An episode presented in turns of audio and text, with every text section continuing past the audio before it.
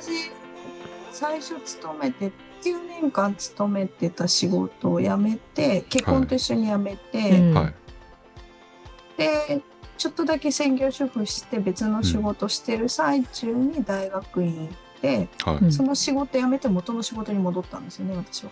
でーそういうパターン。そうなんですではい。さっきに自分なんかあの西本さんの話聞いてた時に、ああって思ったのがうん。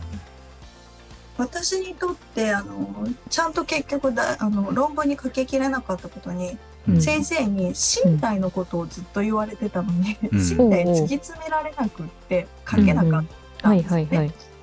分かんなくて難しくて。うん。でだけど自分の中でそこれもこの間北さんにお会いした時にうんなんでその作品がいいと思ったのって言われた時にう。うんん私が説明した内容をあの同期の斉藤さんがうん。やっぱあの身体ですよって言われたんですよね。ううん。ん石川さんが惹かれるものは身体だよっていうのを言われうたおー。っ て思ってて。うんでも自分でピンときてなかったんですけど、でも最近それがすごい、確かに。それこそラジオ体操本気のラジオ体操。そうねそうだ。そう。そこで繋がってくるんだ。う。んそうなんですそれで気づいたうのが、ん。私手が大事ってことに自分に気づいて。どういうこと？どういうこと？手が大事って。私ねあのストレス溜まると人に触りたくなるんですよ私。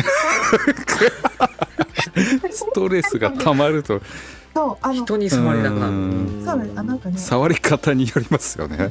まあまあまあまあまあそうですね。うん。自分がストレス溜まった時に自分をこう癒してくれる対象って子供なん息子なんですよね、うん。だからまだまあ1年生なんでうん。もうハグしようが何しようがまだ嫌がらないから、うん。もう触りたい放題なんですけどやっぱ仕事ですっごいストレスと出張先ですごいストレス溜まった時に解消できなかった自分がいて、う。うんんなんでかなと思ってたらあ子供が隣にいないって気づいてううんん。でいてこうハグしたりしてることでうん私はストレスが解消されてるんだなってその時に気づいてその時の大会でやったのが人をマッサージすることだったんですよ。ああそうマッサージするってこう必然的に人触れるから、うんうんいや私にとって手って大事なんだなってその時に気づいたまんまだった。し夏ぐらいかな。うん。うん。でそれからずっといろいろ考えていろいろパズルくっつき始めた時に気づいたのがうん。私今し勤めてるところ老人福祉施設。で、私は事務方なんですけどうん。お年寄りが昔から好きなんですよね。ううんん。子供よりお年寄りの方が好きなんですよ私。どっちかっていうと、お好きっていう言い方はちょっとおこがましいかもしれないんですけど、なんかね接するのが好きなうんです、んでうん。前の仕事してたのも医療系ではあったんですけど、うん。やっぱりねこう人との距離が近いんですようん。の仕事って。で、うん。あだから私この仕事好きなんだなってちょっと気づいた時がはあ。っておばあちゃんとかと手を握るとかっていうのがやっぱこうんう仕事の中で自然と生まれるっていうのがすごくうん嬉しいんですよね、私にとっては。うん。うん。だからこう体っていうものを介してうん。何かを感じるっていうのが私には大事なんだって思った時にあ、うん。だから作品の中に手の痕跡があるものが私は好きなんだもん。うん。手の痕跡か。そうなんですよ。それをすごく思うようになって、だからこう凹凸があったりだとか、こう、なんていうの、あの、ライブペイントが好きなのも多分それなんですよね。ううんん。だから、あ、こういうの好きなんだなとかって言って、こう、自分のものにいろいろ気づいていくっていううんことができるようにいやーでもわかるな。うんでも確かに石川さんの場合こう体を動かすことに意識的になったからこそその身体性みたいなことに少し近づいたっていう。印象がありましたね。なんかその勉強会の発端になったその私と小池さんとの勉強会の時とかって結構その人間の骨格でティラノサウルスをうん。やるとどうなるのかとかトリケラトプテラノドンを飛ぶにはどうしたらいいのかって話とかしたんですけど結局それって自分の身体がどういうふうに動いてどういうふうに感じて自分の興味に対してそれをどう動け動かせると思ってるのかとかっていうのをこう、自分の体っていうものをなんか媒介にしてこうどんどん派生させてってる感じなんですけど多分普段体をそういうふうに意識的に使わない人とか考えない人って多分そのそもそものその身体性とはみたいな話にもなってくると思うんですよ。だからこそ多分それをラジオ体操本気のラジオ体操で位置からその手の位置がこうだからこうっていうのをその体の多分構造と一緒に教えてもらったからこそその石川さんが気づくきっかけになったのかなってそのさっきの話聞いてて思いましたね。そう本当そうです。なんか、うん、頭なんていうんだろうな。本当苦手だし、うん、頭でっかちのタイプなので、そうね。うん。私私ね。でもダメなんですよね。この感覚こう直感みたいなものがすごい苦手で、うん、直感で生きてるような人なのに、うん、直感的にいろいろ決めてるくせに、ね、失敗するんだって、うん、いや失敗するんだって言うんですけど、あの失敗むしろしにいってるでしょってすごい思うんですよ私も 求めちゃってるんだ。そうそうそう、だってあのなんかわからないところにそのもう刀持ってバサバサしに行くような人じゃないですか石川さんってどっちかっていうと。だからあのえむしろそれ気づいてなかったのっていうの結構割とあって だからあの本当にあの石川さんが思ってる以上に周りめちゃくちゃ心配してるんですよ。そうすっごい心配されるんですよ私。そうすっごい心配してる。なんか昔からそう昔から周りの人にすっごい心配されるんですけど、うん、いまいち自分でなんで心配されてるか分かってなくて。素晴らしいね。あのなんかな本当に大学院時代も何回かそういうことあったしみんながすごい石川さんが突入してった先にわなわなしたこと何回もあったから。まあでも、ね、そうそうそうでもそのおかげであの2期生4人は仲いいんですよ。ねうん、石川さんによってつながれてるんですよ。うん、だいぶかき回しましたけど。あのとりあえずわかんないことは助けてねって叫ぶ。そうね、そうだったね、ずっとね。そう助けてって言ってこう。コロナがなかったら卒業できなかったと思ってる、うん、あ逆にね、対話の場ができなかったらそうかそうかオンラインでね。そうだよね。確かに確かに。そうだよ、ね、1年目は、うん、あの実際対面でずっと普通だった、ね、対面で勉強会してたじゃないですか、うん、参加できなかったんですよね。子供3歳とかだったから。そうだよね、ね、ちょっとだけ顔出してすぐ帰ったりとかしてたんでね。預けられなくってやっぱり、うん、あの実家は香川だし、うんうん、あの見てくれる人いないから、うん、あそうだよね。だからオンラインで、オンラインでやって喋ってる途中でお子さん入ってきて、うん、ちょっと待ってちょっと待ってってなりながら なんか石川さんがなんかわたわたやってる画面を見ながらそのまま勉強会が続くみたいなのが結構あったもんね。でも確かに言われてみればその私と石川さんってその、東京に対面で行くことのハンデがやっぱりお互いあったじゃないですか、うん、石川さんはそのちっちゃいお子さんがいて私の場合は遠い関西の方に住んでたって思って、うん、その時はそのコロナの前とかはやっぱりそのみんなスカイプとかズームとかがやっぱちょっとまだまだ未発達、未発達、まあシステムとしては発達したと思うんですけど、そう使うのが当たり前じゃなかったし、ブツブツ切れるのが当たり前みたいなところがあったから、結局ブツブツ切れて全然参加できないとかがすごいあったんですけど、結局もうみんながオンラインになったから、多分コロナでたなんか得した2期生って多分私と石川さんなんですよ。めっちゃ得しました。めっちゃ得しね、でもでも結局さそれで西本さんがすごいさ水を得た魚のように勉強会やったおかげでさ う。ちのうちの Zoom のさオンラインのスキルが圧倒的に上がったみんな。そうそう、中3でさ毎週勉強会やって、そうそうね。本当にすごいすごかったと思います、すごかったよだって、だって2時間でやるっつってやってるけどさ、うん、ほんと5時間とか6時間とかその後さ、そうです。パパパラパラパラっと参加してきてさパラパラパラっといなくなるけど、昨日あ、うん、前回一昨日は3時でしたとかさそうそうそんなことばっかり言ってたもんね。そうなんかもう やっぱね小池さんみんなコロナでさ、在宅で家にいたからね。そうそう。そう。在宅で家にいたから時間に余裕もあったしなんせその小池さんと私の話が弾む弾む弾むで3時とかまでベラベラ喋れたんですよ。あのねあの亀の泳ぎ方とかで1時間。やった。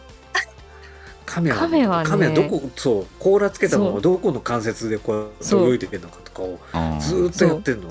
でどう思いますか？鈴木さんはみたいなこととかを。当時のに勉強会で。急にそう。振るってことですね。見てずっとぼーっと見てただけなのに急に。いや「ー鈴木さんは参加できるかな?」とかっつって「あー。鈴木さん聞いてるかな?」とかって画面オフになってたりとかするから。さうんうん。今と今話できるかな?」とかって急に。大丈夫？あったあった。そう。でも、えあの勉強このポッドキャストのうん。前身。そう全身です、そうそうそうそう。あれをあれをやっぱりあの時の勉強会の感じがうん。やっぱり良かったしなんかあれがなんだろうな。こう話がどんどん飛躍うんするのよね。で、うん3回週3でやってて1週間ずっと同じテーマで話してるけど、うん。なんか一冊本読んでくるとかなんかそういうのから始まったりとか、ドラえドラえもんはアートなのかアートじゃないのかみたいなのがうん。やったりとかっていうのとかをテーマにして始まるんだけどもどんどん話が飛躍してそうね。そう。それこがすごく良かったんだよね。うん。あといい意味であの不親切なのが良かったと思う。不親切。いや不親切なの。そうそう。なんか要はさなんだろううん。これは考え方次第だと思う。勉強会のそうのん。種類によるんだと思うんだけれども、うんうん。要は参加する人のえっ、となんだろう。ハードル下げてううん。んこうここうなんだろうえっ、と目線下げてもいいと思うのね。うん。要するに分かりやすくやるっていうのも手だと思う。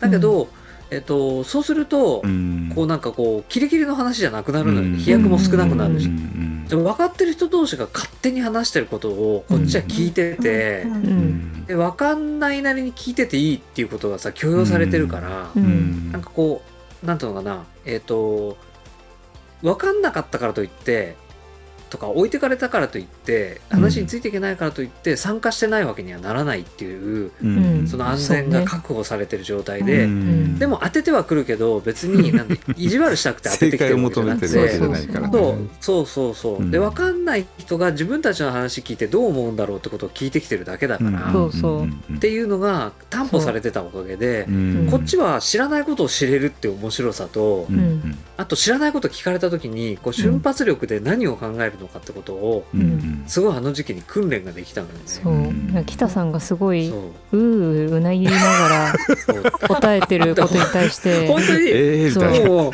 そう。だね。そう1時間喋ってから1時間、1時間質問しじゃあ質問しようかなとかって、そろそろ誰かに聞こうかなとかって言い始めるから、もうほんと画面オフにしたかったいつもその時には。今日もは当てないでと思いながら。北さんがそのうー言いながら答えたなんかその言葉に対して、おたこ池さんと私はキャイキャイ言うっていう。そうそうそうそうそうそう。もう絞り出してるからこっちも。そう。うんうんもうでもう出ないよこれ以上っていうのを絞り出してるから、うんそれはそれですっごい鍛えられたし、うんうんまあでも逆に言うはすごいと良かったな。その私がその M1 当時 M1 だった時にうん。写真とかそういう界隈ではやっぱりそういうのその同じ分野同士でわーって会話がうん。議論が話ができちゃうから弾ねむこととかがあったのを見てたからうん。同じ舞台の人が出てきたからうん。100バージョンをやってやりてえと私も思いました。うん。なるほど。そう。そうそうなんか写真の人たちがやってることを見せてやると。うん。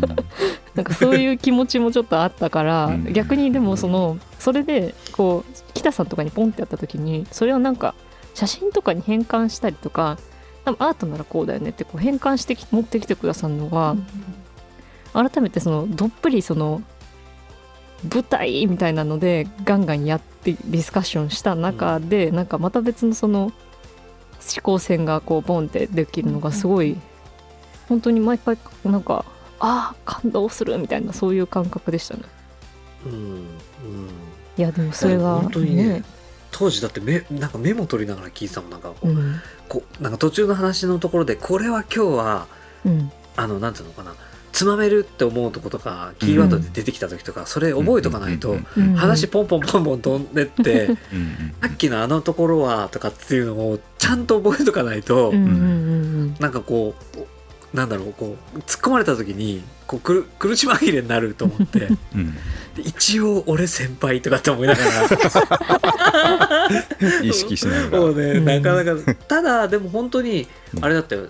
あのあの頃に結う局アートの話とかするときに、うん。しょっちゅうあの勉強会の話してたわけだから身体性の話とかさもうなんかもうさこうもうなんだろう毎定番のように「うわこれは身体性で」とかってさ、うん。作品のことで言う言うと今いっぱいいるから、んでも身体性って何よってあのう頃ん全然わかんなくて、うん。でも実際に体が使っ使ってやる人が話してることの方がさもうよ,、り身体性の話で。うん。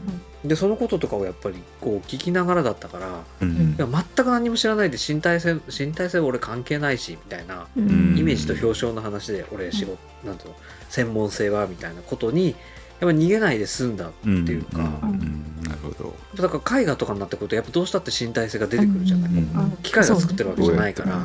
とかってた時になんかこう身体性がみたいなことを絵画の話とかし話された時に全くなんかあああんま関係ないっていうふうにはならなくなる。うん。ななるよね。うん。当時なんかよく話題出てたのはほらダンスはドローイングかとかさうん。米軍がそうやって言ってたけどどうなんだろうとかさそういうこととかもさなんか出てきてたこととかをそうねしたでしょ。なんかそういうこととかをなんかやっぱり考えるきかんなんか考えて関係ないにしとかけない状況があの時にあったのうん。がやっぱ良かったと思うよね。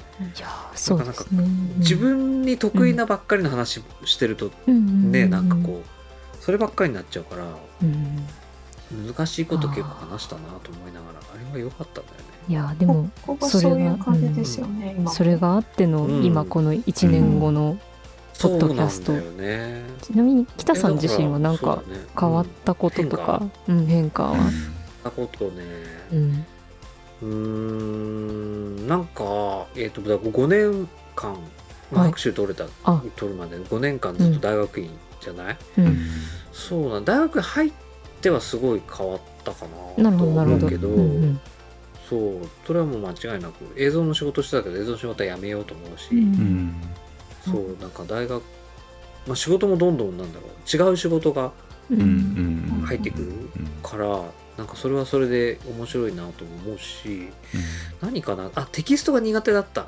要するに俺ああそう。あそうあの要するになんだろう。えっ、となんて言った言語アレルギーじゃないーうんけど、うん。うん。言ってた言ってた。本読むの苦手だしもうすぐ眠くなっちゃうしうん。本が大っ嫌いで、うん。映像映像であのうん。読書感想文とかも書いてたのに、うんすごい本読むようになったし、で自分も書くからうん。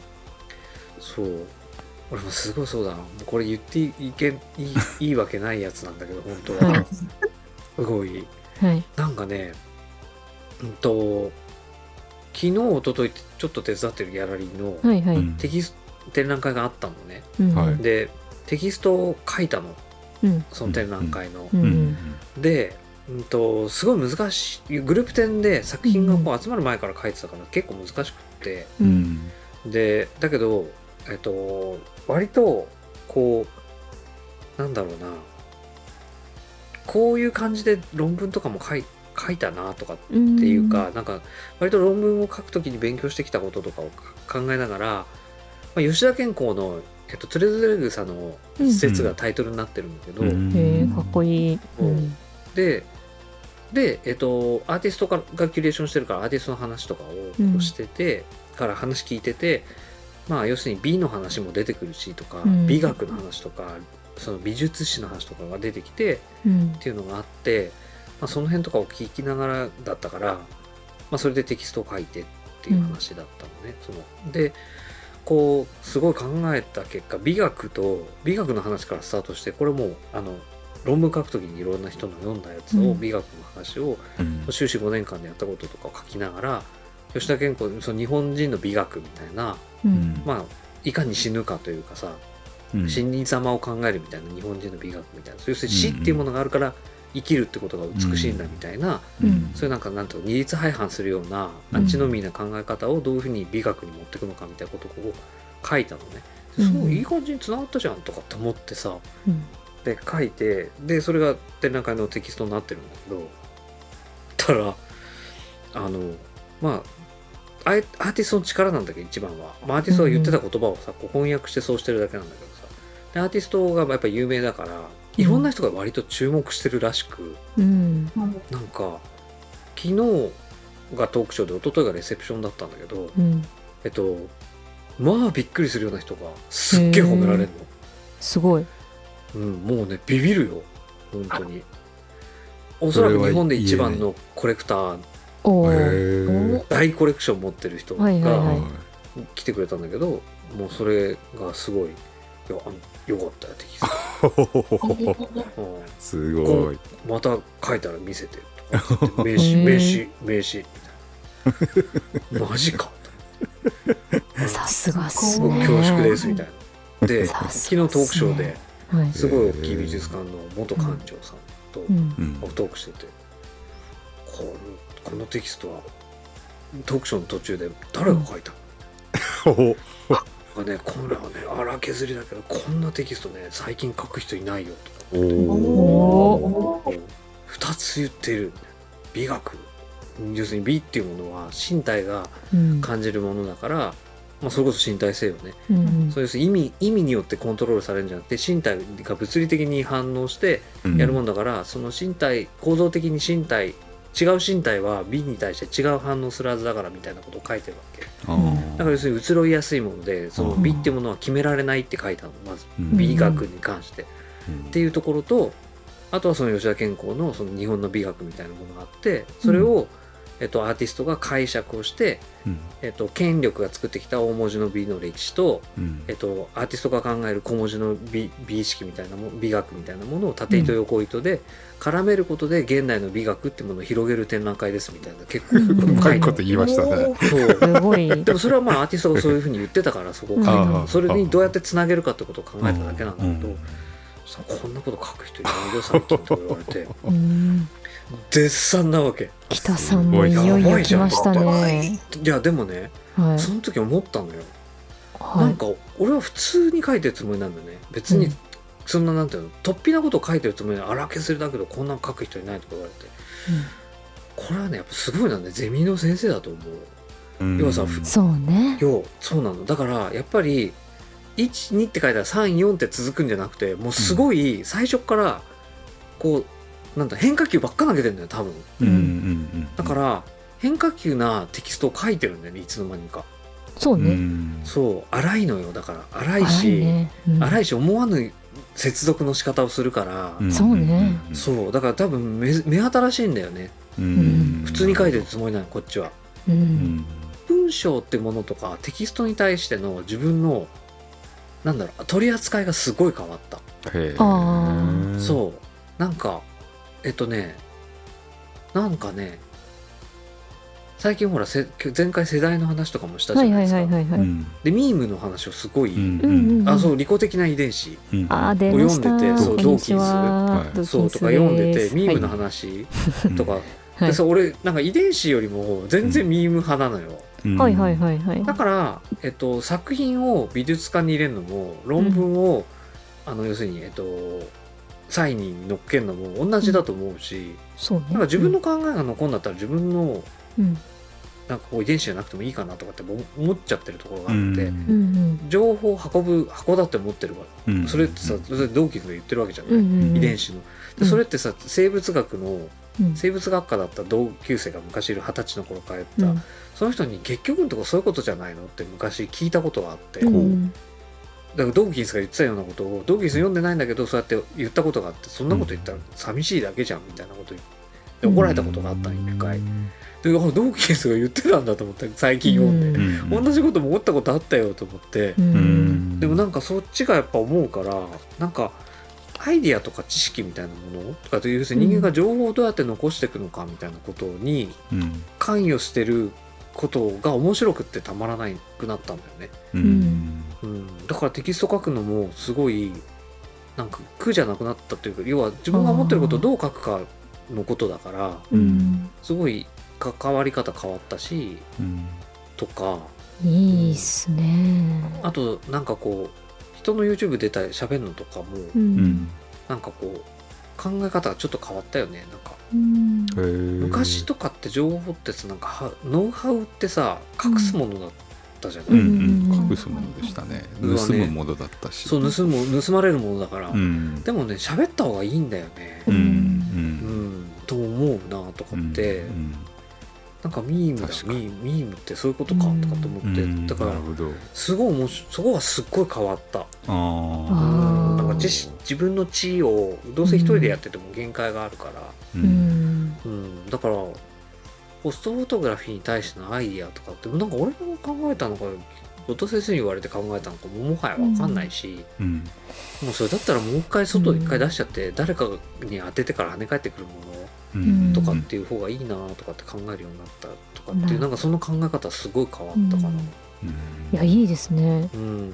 なんか私北さんとは逆にその自分が今うん書くということに対してすごく疑問を覚えていて、うん。それは多分北さんに以前相談したこともあってのあれもあるんですけど、うん。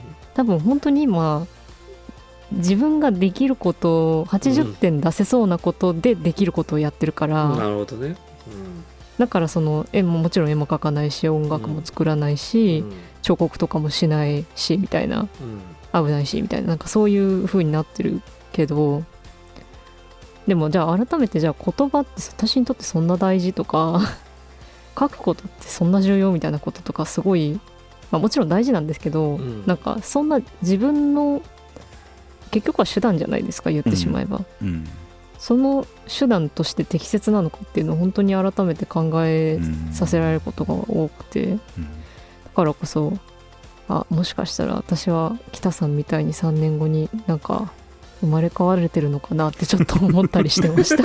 うん。うん、いやでもそうどうなんだろうね。でもうん。あれだそうね。書くことね。まあテキスト書くってさうん。えっと、まあ、これまた毎度おなじみマクルーハン先生なんだけど、あー出ました。やっぱり そう視覚なんだよね、うんそのうん。そう視覚がそうね。そう視覚言語なんだよ、完全に。そうね。テキストって。その要するにうん。目から入ってくる情報なんだよね、うん。で石川さんがさっきほら触るそうのん。手の痕跡があってさ目で入ってるけど結局さ作ってる人は手で発信してる情報ってことじゃない？うん石川さんは目で受け取ってるかもしれないけど、うん。だから発信する情報の種類が手だとうん。目から入ってきた時にテキストとは多分ちょっと違うんだと思うんだよね。うん。うん、だからなんかそういうこととかも考えるとであと自分自身は手で受け取るわけじゃない？その、うん。リラックスするとかって言った時の。のだからなんかうんなんかその辺でえっとずっとここのところこう近代西洋近代以降ずっと多分視覚優位だったことが、うん。多分ちょっとずつこう変わってきてるというか、ううん。んなんか多分参加インターネットとかで多分参加できるから、うん。そのえっと細部族化みたいなことを言ってるようなことに、まあし触覚とか、まあ聴覚だったものがし視覚になってうん。また触覚的になってというか、うん。まあ、要するにバーチャルで身体が置き去りになりながら何かをやってるからこそ身体の不在をすごい感じてとかってことかもしれないしとかうん。いろいろできっとなんか多分発信するメディアについてもうちょっとうん。考えるようにはなるよね。うん。要はなんで視覚中心の表現で情報を伝えるのかってこともうん。自己言及しなきゃならなくなるというかさ、うんうん要は昔もうちょっと前だったらテキストで伝えれれば正確なら正確な方がいいからさ、うん。うんっていうことで視覚優先なものを優先しがちだったけど、ううん。んそうじゃなくてもいいっていう選択肢というかさ、うん。それだけじゃないことにもう一度気づけてるというかさ、うん。ことが多分あってで余白の部分までもなんか許容するんだとすればもうちょっと曖昧な伝え方もた当然あってとかって言った時に、なんか、うん、多分その何をもってメディアとして発信するのかって言った時の、うん。多分伝え方みたいなこととか、うん。伝える中身じゃなくて伝え方みたいなことの選択も多分変わるんだろうなとは思う、そうですね。うん。うん。多分その辺の問題になんとなく感覚的に気づいてるけどすっごい悩んだのが一平君だと思うんだよね、触るってことがすごい重要みたいなことをさずっと言ってたじゃない、だけどさ整理しきらないんだよやっぱりだから。そそ多分すごい頭は視覚言語的にテテキスト的に頭考えてるくせにその入力で一番重要なのは手だと思う。その要するに触ることだと思ったりとかしてるからさ、うん、それがなんで重要なのかが自分で説明しきれないっていうさ、うんうん、状態で多分大変だったんだと思うんだけど、うん、でもなんか感覚的には多分そういうことなんだろうなとかって思うけどね。だから必ずしも別にいいと思うけどね、無理して書けるように書きたい時に書けばいいというか。そうですね、うん、でも今日言ってたよ、あの作品ほら売れたじゃない？はいはいはい。で市場で市場の納品になるわけじゃない、うんうん、要するにあの非物質的な作品だから、うんうん、指示書がすごいいいって言ってたよ。へえそうね、